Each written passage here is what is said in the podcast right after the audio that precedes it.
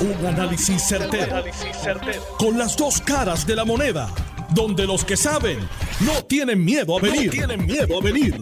Esto es el podcast de Análisis 630 con Enrique Quique Cruz. 5 y 7 de la tarde de hoy, lunes 29 de agosto del 2022. Tú estás escuchando Análisis 630. Yo soy Enrique Quique Cruz y estoy aquí de lunes a viernes de 5 a 7.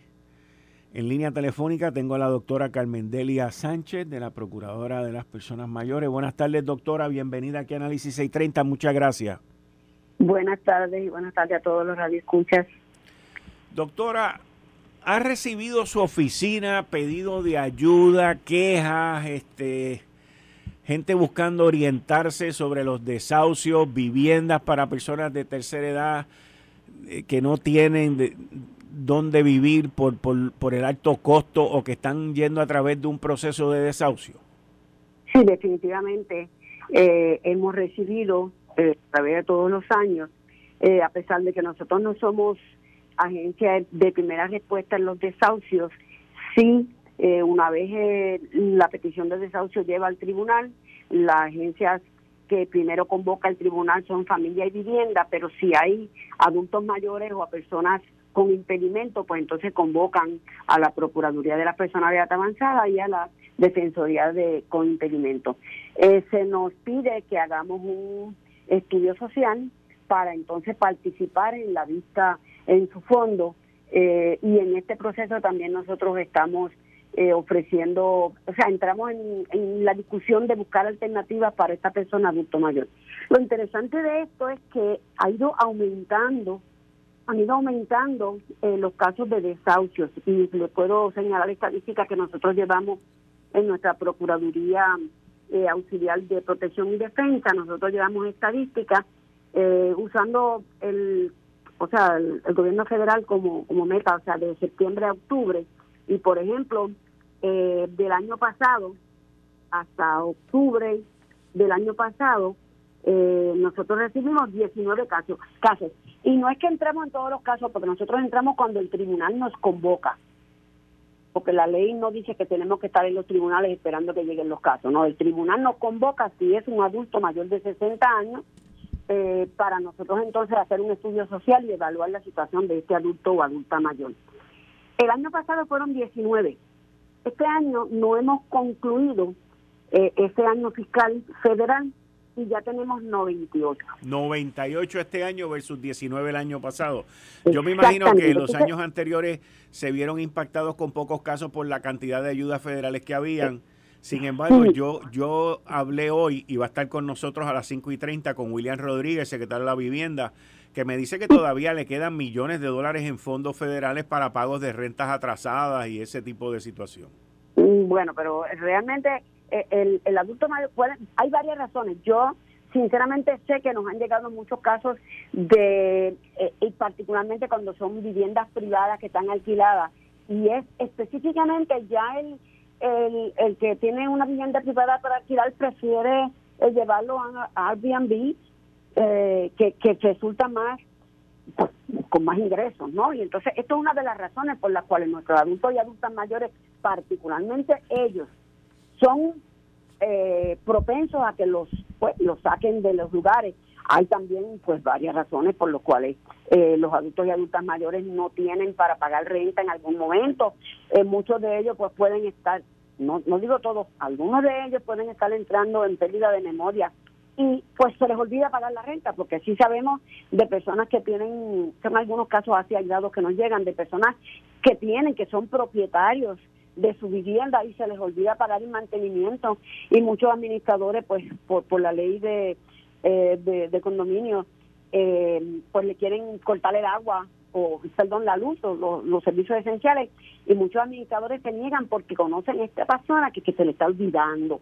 Pero sí sabemos que hay una presión grande eh, para que los adultos y adultas mayores pues desalojen sus casas y el desahucio eh, sí pues lamentablemente es una situación, pues sabemos que, que, que, nuestra sociedad está envejeciendo, ya tenemos un 28% mayores de 60 años, y en cuando nosotros entramos eh, se nos convoca, nosotros entramos, la, la Procuraduría Auxiliar de Protección y Defensa entra a con, ayudar y a trabajar en conjunto con vivienda y en conjunto con familia estos casos para colaborar.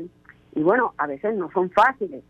Eh, muchas veces es que el adulto mayor no cualifica para, para sección 8 o para algunas otras eh, ayudas. No sabemos si cualifica para esto que está hablando eh, el Departamento de la Vivienda de ayuda para pagar renta. En muchos casos también el adulto mayor pues prefiere quedarse en la comunidad que conoce y si hay las alternativas que se les ofrecen de residenciales públicos, pues no siempre están ubicados en el lugar donde ellos residen o donde quieren seguir viviendo, porque sería un cambio drástico de mudarse para otro pueblo donde nunca ha vivido. Así que hay varias situaciones a las cuales se enfrentan los adultos y las adultas mayores, eh, se les ofrecen opciones, eh, sabemos que hay una cantidad que después de haber estado viviendo en una eh, vivienda privada, pues no aceptan irse a residenciales públicos. Muchos de ellos no cualifican para Plan 8 eh, porque tienen quizás muchos ingresos. muchos quieren vivir en lugares específicos y en unas viviendas específicas. Y ya les mencioné ¿no? lo de, lo de algunos pueblos. Pero sí definitivamente nos preocupa porque va aumentando este número va aumentando y no hay muchas alternativas. Hace unas cuantas décadas atrás, aquí eh, Vivienda construyó lo que se llamaban los row houses, que eran específicamente para adultos mayores. Y estos row houses todavía en Ponce eh, tenemos un row house que no se ha podido liquidar porque vive todavía una o dos personas adultas mayores. Y esto era un cuartito, un baño, una cocinita y resolvía porque estaba en el centro urbano donde vive la gran mayoría de los adultos y adultas mayores y donde tienen acceso a los servicios básicos. Entonces esto pues se eliminó y resultó, fue una opción muy buena para los adultos y adultas mayores. Y como señalaba el compañero de Ati José Acarón en el artículo que salió en la prensa, lo que se está construyendo son viviendas eh, tres cuartos dormitorios, dos cuartos dormitorios, así que no son opciones para adultos y adultas mayores que viven solos y, y no necesitan tanto espacio.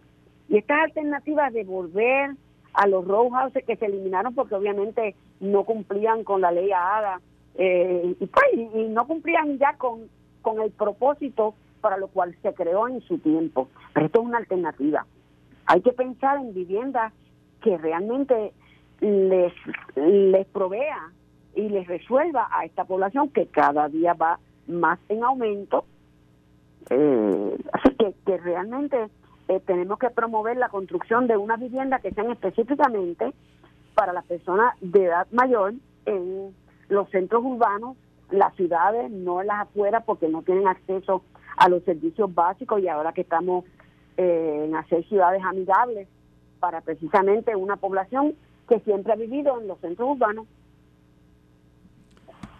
Doctora Carmen Delia, muchas gracias por la información, muchas gracias. Cualquier ayuda que necesite, estamos aquí en Análisis 630 a su disposición. Igualmente, yo siempre estoy a la orden. Muchas gracias. Ahí ustedes escucharon a la procuradora de las personas de, mayores de edad, la doctora Carmen Delia Sánchez.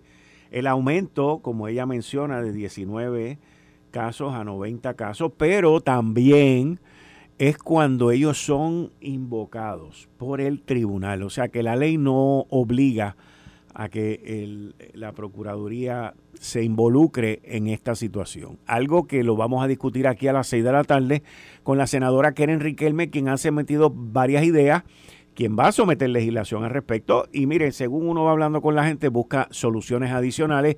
En este caso, según nos deja saber la misma procuradora, de las personas de la tercera edad, la doctora Carmen Delia Sánchez, no hay obligación por parte del tribunal a traer al, pleito, a la situación, a la Procuraduría, lo cual yo entiendo que debería de ser importante para eso, pero eh, vamos a continuar dándole seguimiento a esto. Miren, otro, otro fin de semana, otra situación con más protestas el pasado sábado hubo otra protesta. Y terminan nueve policías heridos, entre ellos hay una mujer. Y pues usted no ve un titular, usted no ve indignación, usted no ve nadie sometiendo ideas, nadie presentando ideas para nosotros como sociedad que pretendemos ser de ley y orden, protejamos a nuestros policías también. Al contrario, lo que hay es crítica para la policía, lo que hay es jorobeta para la policía, lo que hay es este, investigaciones para la policía, eh, y usted póngale nombre y apellido a lo que usted quiera. Pero la realidad es que fueron ocho varones y una mujer policía heridos durante las últimas dos protestas. Protestas que vienen ocurriendo desde los 70, para que estemos claros. Y yo esta mañana hice un recorrido a través de, la, de las noticias de Google y, y busqué, porque yo recuerdo, recuerdo, a una joven en 1970 que fue asesinada por un policía, Antonia, no me acuerdo el apellido, pero es Antonia, no me acuerdo si es López o Martínez. Y, ese caso aparece por todos lados, por todos lados aparece. Pero el del policía que mataron allí, en una de las revueltas de la Universidad de Puerto Rico en el 73 o 74, eso usted no aparece nada, no encuentra nada. Como tampoco hoy usted ve nada de los nueve policías que fueron heridos. Como usted tampoco ve nada, nada del impacto económico de los cientos de miles de dólares que se perdieron por esta protesta en el viejo San Juan. Como tampoco usted ve nada de los miles y miles de dólares en reparaciones que se van a tener que gastar los comerciantes del viejo San Juan por esta protesta. Eso usted no lo ve, no lo lee, no lo escucha en ningún sitio. Ahora, ahora, si aquí ocurre otro tembeleque, ah, ahí hay que hacer un estudio. Entonces salen 20 economistas y salen 20 conocedores y salen 20 expertos. Se perdió tanto dinero, se perdió aquello, se perdió lo otro. Pero con las protestas nadie dice nada. Nadie dice nada. Nadie pone nada. Nadie enseña nada. ¿Y cuál es el peligro? ¿Por qué traigo este tema? no solamente por la por la indignación que yo siento,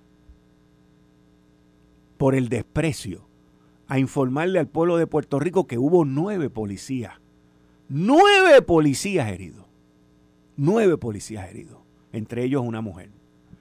No he escuchado a ninguna de las colectivas feministas gritando, diciendo nada nada porque le metieron un bimbazo a una mujer policía. Eso tampoco es importante ahora, porque aparte de ser mujer es policía.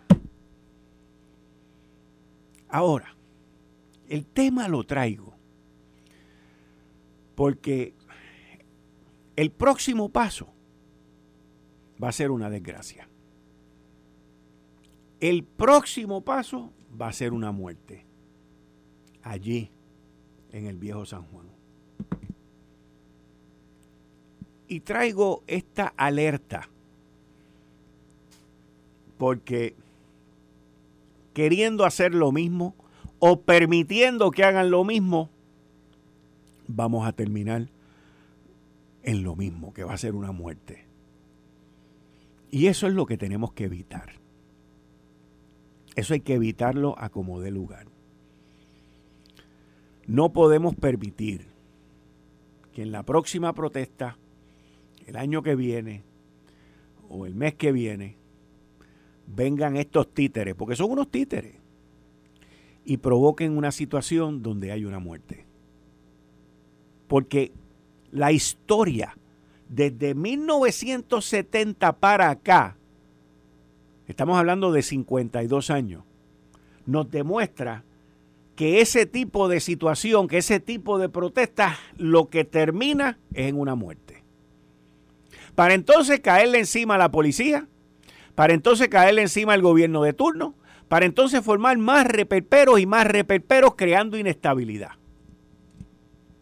Pero la responsabilidad de que allí no haya una muerte, de que allí se evite una muerte, es del Estado. ¿Dónde está el Instituto de Cultura? Vamos, vamos, vamos a poner las cosas donde van. ¿Dónde está el Instituto de Cultura? Y dirán, bueno, ¿qué tiene que ver el instituto? Tiene que ver, es una ciudad protegida por el Instituto de Cultura. Yo le garantizo a ustedes que si yo voy por allí con un pote de spray haciendo todas las barbaridades que estos tipos hacen, yo voy preso en menos de 15 minutos. Y, y yo hago primeras planas. Ah, no. Yo, cacho, olvídate, salgo en todos los noticieros también. Pero ninguno de esos manduletes sale.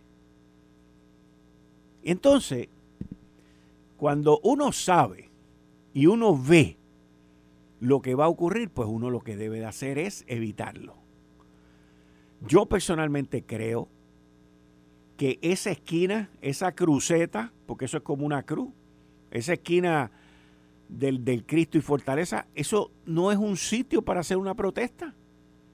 Entonces salen unos manduletes también a decir, ah, pues que el gobernador se mude de ahí es que para eso no es que se protesta allí. Esa no es la, esa no es la magia que se está buscando.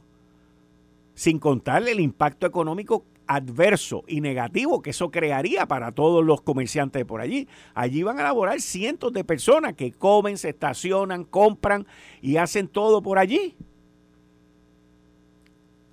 Y entonces la pregunta es, ¿qué hacemos? Pues yo entiendo que tenemos que hacer las cosas correctas. Esa esquina no puede ser para protestar.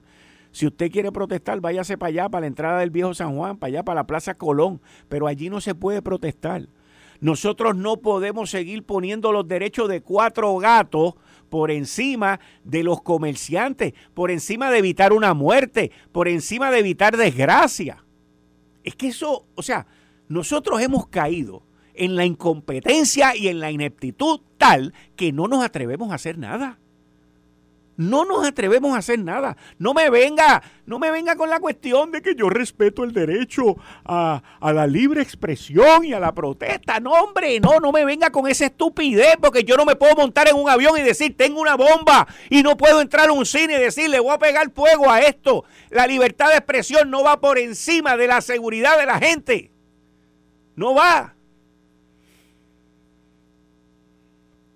¿Dónde está la libertad y los derechos constitucionales de la gente cuando viaja, que te rebuscan hasta dentro de los calzoncillos?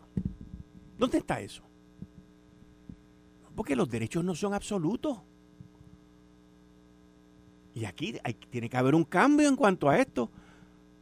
¿Cómo es posible que aquellos que convocan, que aquellos que invocan, aquellos que promueven, aquellos que van allí con guaguas de sonido y hablan, no sean responsables de nada? Explíqueme a usted eso. Explíqueme usted eso. Las oficinas de Luma están en Santurce. Allí en la avenida Ponce de León, no están en Fortaleza Caída del Cristo. Allí en la Ponce de León, aquello es un buen sitio para hacer una, una buena protesta. Aquello es amplio, aquello es abierto, aquello no es acuñado, aquello no es encerrado, aquello no provoca ese junte de la gente. Aquellos que no hagan nada serán responsables por una muerte que ocurra allí. Se los digo hoy. Se los digo hoy. A las 5 y 26 de la tarde del 29 de agosto del 2022. Dios quiera que no ocurra una desgracia allí. Pero eso es lo que estos tipos quieren, para que estemos claros. Eso es lo que estos tipos quieren. ¿Se lo van a dar ustedes? Se la van a dar, se la van a conceder. ¿Le van a conceder ese derecho también? A que maten a alguien allí, ¿se lo van a conceder? Ok, ustedes son los responsables. Yo lo dije y lo advertí. Eh, estás escuchando el podcast de Noti1.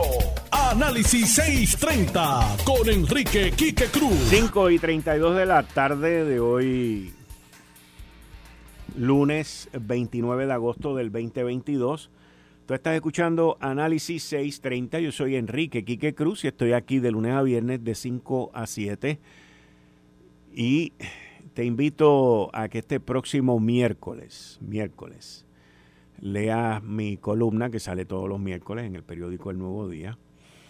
Eh, y tiene que ver sobre, sobre esta situación de la falta de respeto, la falta de indignación, la falta de, humanismo que nosotros tenemos en Puerto Rico, eh, a la policía de Puerto Rico. Ustedes saben que yo toda mi vida he sido defensor de ellos y lo seguiré siendo. Y cuando hay un policía que comete una falta, como yo entiendo que la cometió con el fotoperiodista, pues ustedes lo van a escuchar también, porque yo voy por donde yo veo las cosas. Pero nueve policías heridos en dos marchas, en dos, en dos sanganas, porque allí lo que habían eran cuatro gatos también.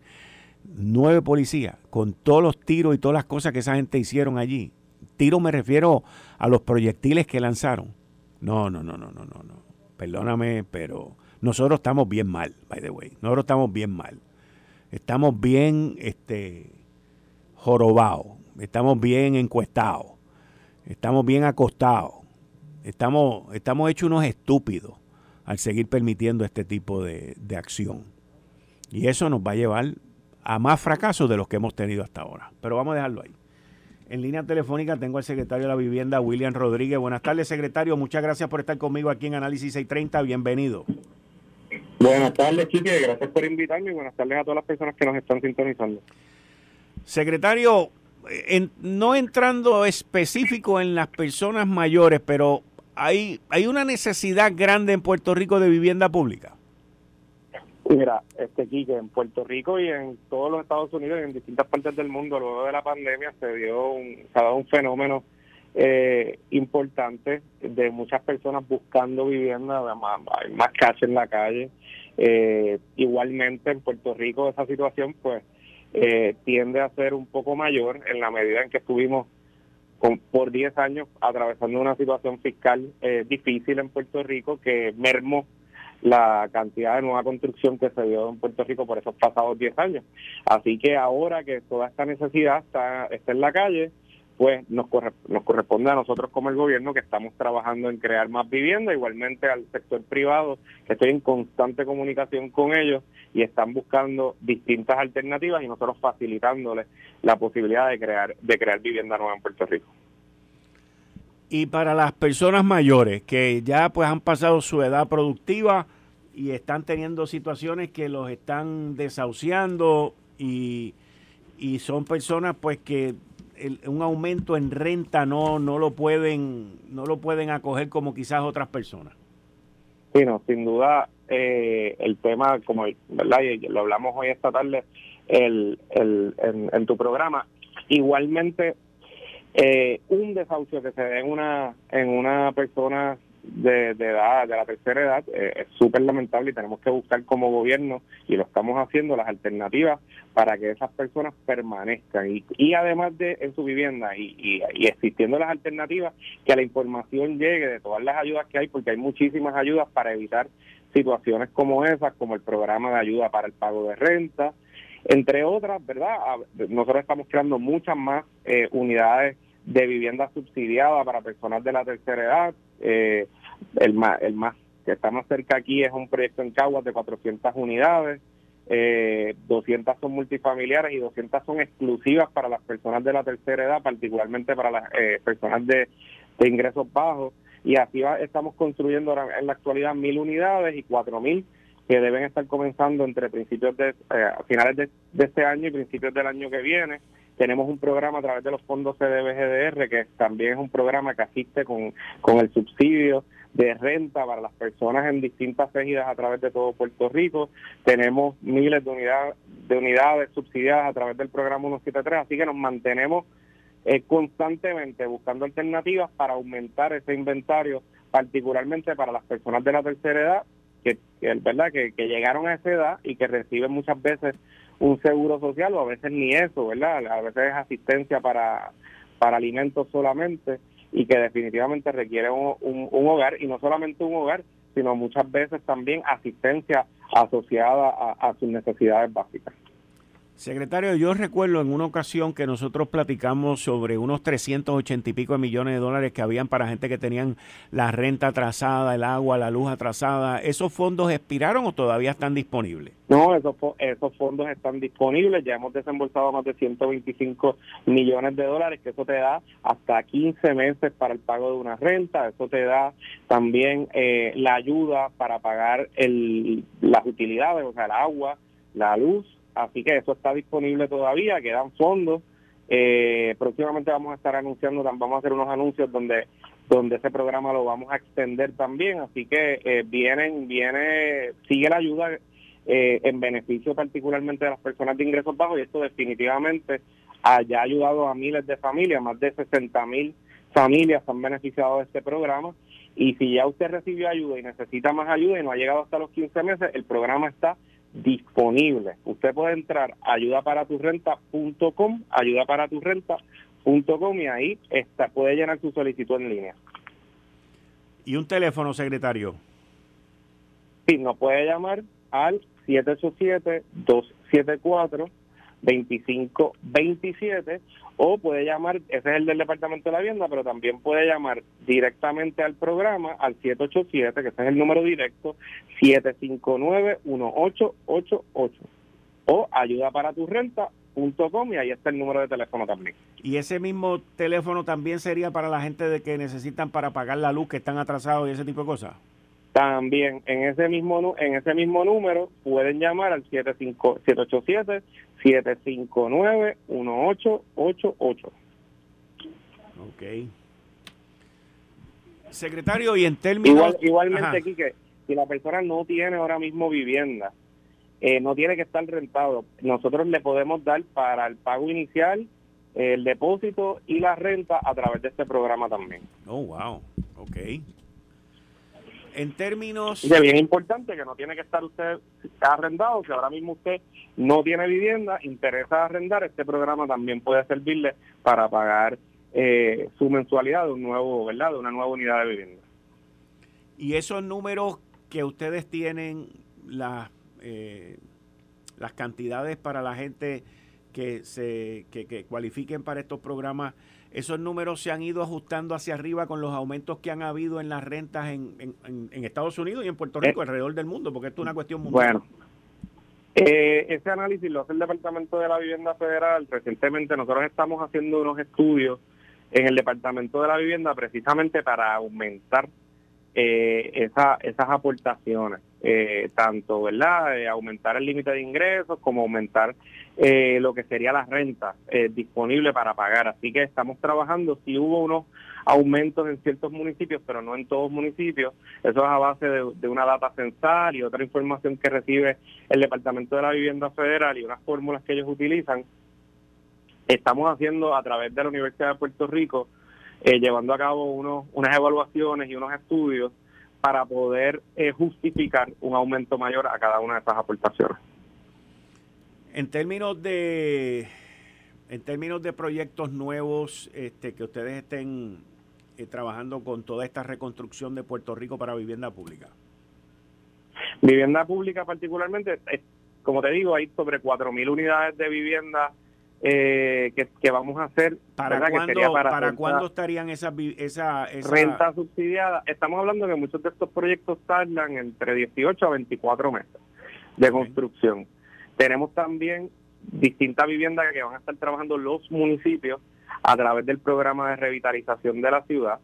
Además de eso, la Administración de Vivienda Pública eh, va a generar en entre distintos municipios de Puerto Rico, va a, hacer, va a construir residenciales que se afectaron por los huracanes y los van a relocalizar. Esto, por ejemplo, en el caso de Ciales, pero en el caso de eh, vivienda pública va a ser varios proyectos nuevos eh, de ingresos mixtos. En, en este caso, cuatro proyectos nuevos que deben totalizar unas mil, mil doscientas unidades. Okay. Bueno, secretario, muchas gracias por atendernos hoy. Cualquier cosa, estamos aquí a sus órdenes. Claro que no. Gracias, por la oportunidad, ¿verdad?, de, poderle llevar al público todo lo que estamos haciendo y cualquier persona que tenga una necesidad particular, eh, especialmente nuestras personas de la tercera edad, se pueden comunicar con nosotros acá al Departamento de la Vivienda, ya sea a través de ese programa o de cualquier otro que estamos en total disponibilidad de poder ayudar.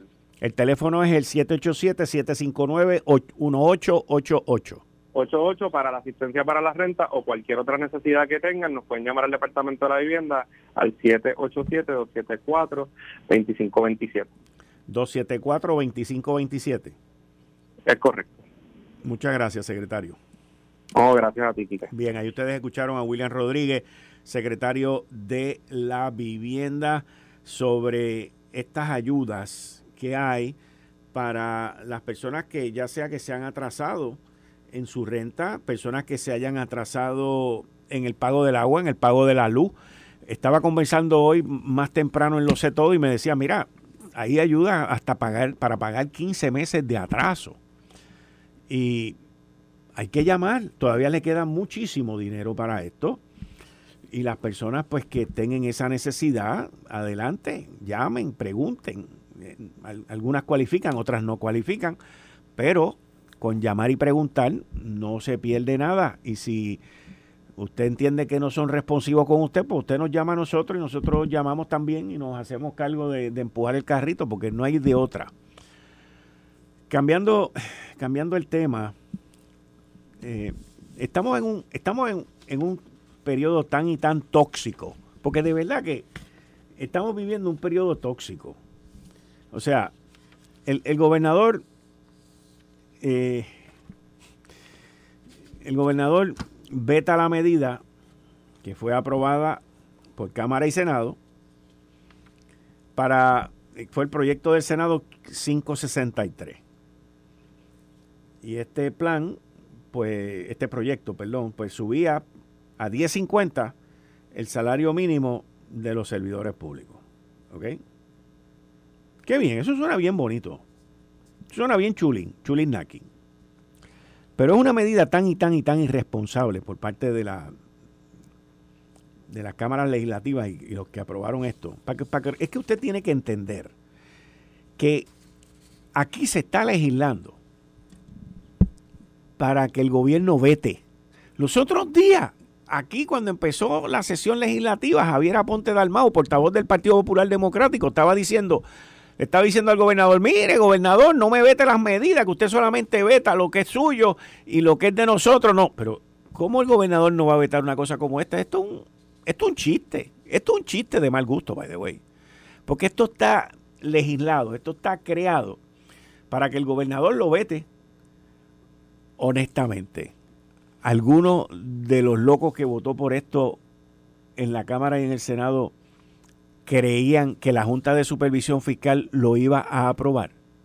O sea, la Junta de Supervisión Fiscal le dijo al gobernador, a Omar Marrero, que los iba a llevar a corte. Esto fue hace menos de una semana. Los voy a llevar a corte por la reforma laboral, que no tiene nada que ver con el gobierno. No tiene nada que ver con el gobierno. Esto es sector privado. Y les dijo, los voy a llevar a la corte, a donde la jueza Laura Taylor Swain, para que les dé pan pan, porque esto no va con el plan fiscal, esto no va con el plan de ajuste. Y entonces, ya los oirá usted, ya los verá usted, criticando al gobernador por esta medida de salario mínimo para los empleados públicos. Que se la merecen, seguro que se la merecen. Seguro que se merecen ganarse 10.50, quizás algunos más. Yo, by the way, no estoy nunca, en mi vida privada, nunca estuve de acuerdo que todo el mundo se debe ganar lo mismo. Nunca. Porque no todo el mundo trabaja lo mismo. No todo el mundo se esfuerza de lo mismo. No todo el mundo tiene los estudios y el conocimiento de lo mismo. Y es más, no tienes que tener estudios. No todo el mundo tiene la misma experiencia. Y aquellos que aportan más, yo entiendo que deben de ganar más. Pero estos sistemas así, este, mil pesos para todo el mundo, no estoy de acuerdo. Nunca he estado de acuerdo. Con los maestros sí, ¿por qué? Porque está tan y tan bajito que había que meterle mil pesos a todo el mundo. Pero que hay que seguir metiéndole billetes a los maestros, a los que producen, a los que trabajan, a los que vienen a trabajar. Pues seguro que sí. Aquellos que tienen maestría y que son buenos maestros y que sus estudiantes pasan los exámenes que le dan a las evaluaciones, seguro que sí. Porque yo siempre he creído en pagarle más a aquel que da más. Y no pagarle más a aquel que no da más. Porque no quiere dar más. Y ahí es donde están los problemas. El gobierno está, está a través de un proceso con la Oficina de Recursos Humanos de revaluación y de hacer las cosas correctamente, no al o como la legislatura trata de hacerlo. La legislatura, miren el lío que estamos con Luma. ¿De dónde salió eso? De la legislatura. Miren el lío que estamos con el negociado de energía. ¿Quién creó el el negociado de energía? La legislatura. Un popular y un PNP vinieron con esta brillante idea. Necesitamos un regulador. Y le dieron todos los poderes al regulador. Necesitamos privatizar. Y privatizaron. Pero se olvidaron de lo que ellos no saben. ¿Y quién lo va a supervisar? ¿Y quién va a negociar el contrato? El negociado, el negociado, no, la, negociación la tiene el gobierno y la supervisión, bueno, por unas cosas lo tiene uno y por otras cosas el negociado. Nadie sabe dónde están. Nadie sabe dónde están. Yo podría decir con certeza que la legislatura está llena de gente de buena fe que no saben qué hacer con ella. Estoy generalizando, obviamente. Pero uno mira, todos los líos, todos los líos son creados por nosotros, by the way, vamos a estar claros. Son creados por nosotros. Usted mira la trayectoria de la Autoridad de Energía Eléctrica, principalmente desde el 2014, vamos a estar claros, cuando se fueron a quiebra, cuando estaba Juan Alice allí, que ahora es el que tiene los resultados de cómo salir de esto. Y después de él vinieron dos o tres más que no sabían ni dónde estaban parados. Es una cosa impresionante. Pues si tú nombras gente que no saben, pues, ¿qué van a hacer? Dime. Dime qué van a hacer. Dime qué van a hacer. Y usted mira en el gobierno y eso ocurre. Alrededor del gobierno, eso ocurre silvestre. Silvestre, señores. Pues por eso es que las cosas están como están. Pero no podemos perder la esperanza y el optimismo de que en algún día van a estar mejor. No lo podemos perder.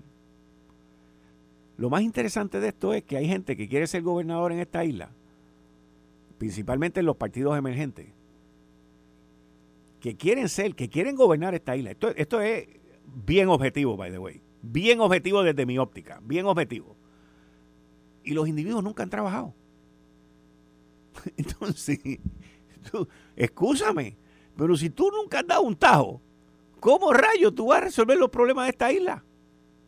Tú nunca en tu vida has dado un tajo. Explícame eso.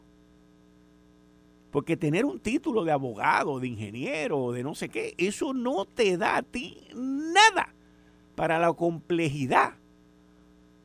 Nada. Nada de nada. Y esa gente hablan por ahí como que tuvieran todas las soluciones. Y uno dice, wow, eso suena lindo, pero en la realidad no funciona.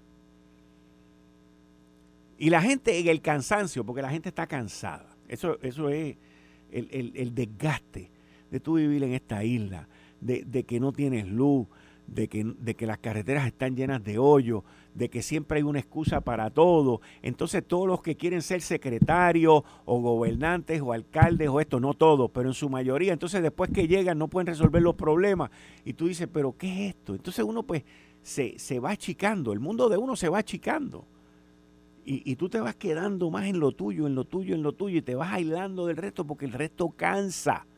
Y entonces ya con ese cansancio encima, tú dices, pues está bien, mira, mano, vamos a darle la oportunidad a esa persona que tiene 35 años, que tiene 40 años, vamos, vamos a darle un break a ese que tiene 40 años, que es joven, tiene energía. Y es un desastre más grande lo que, lo que se va a avecinar, porque yo lo sé. Es, 2 más 2 es 4. Pero no, vamos a darle, vamos a darle el break, porque imagínate, los viejos han fallado, pues los jóvenes pues, también van a fallar. Lo único que los jóvenes fallan más todavía, porque la ignorancia es atrevida. De los mayores es por bruto. Sí, es por bruto. Porque uno se lo dice. Como quiera cae en el mismo hoyo, pues, pues porque eres bruto. Obstinado. No sé, hay, puede haber otros adjetivos. Pero una cosa impresionante impresionante. Esto fue el, podcast de Notiuno. Análisis 630 con Enrique Quique Cruz. Dale play a tu podcast favorito a través de Apple Podcasts, Spotify, Google Podcasts, Stitcher y notiuno.com.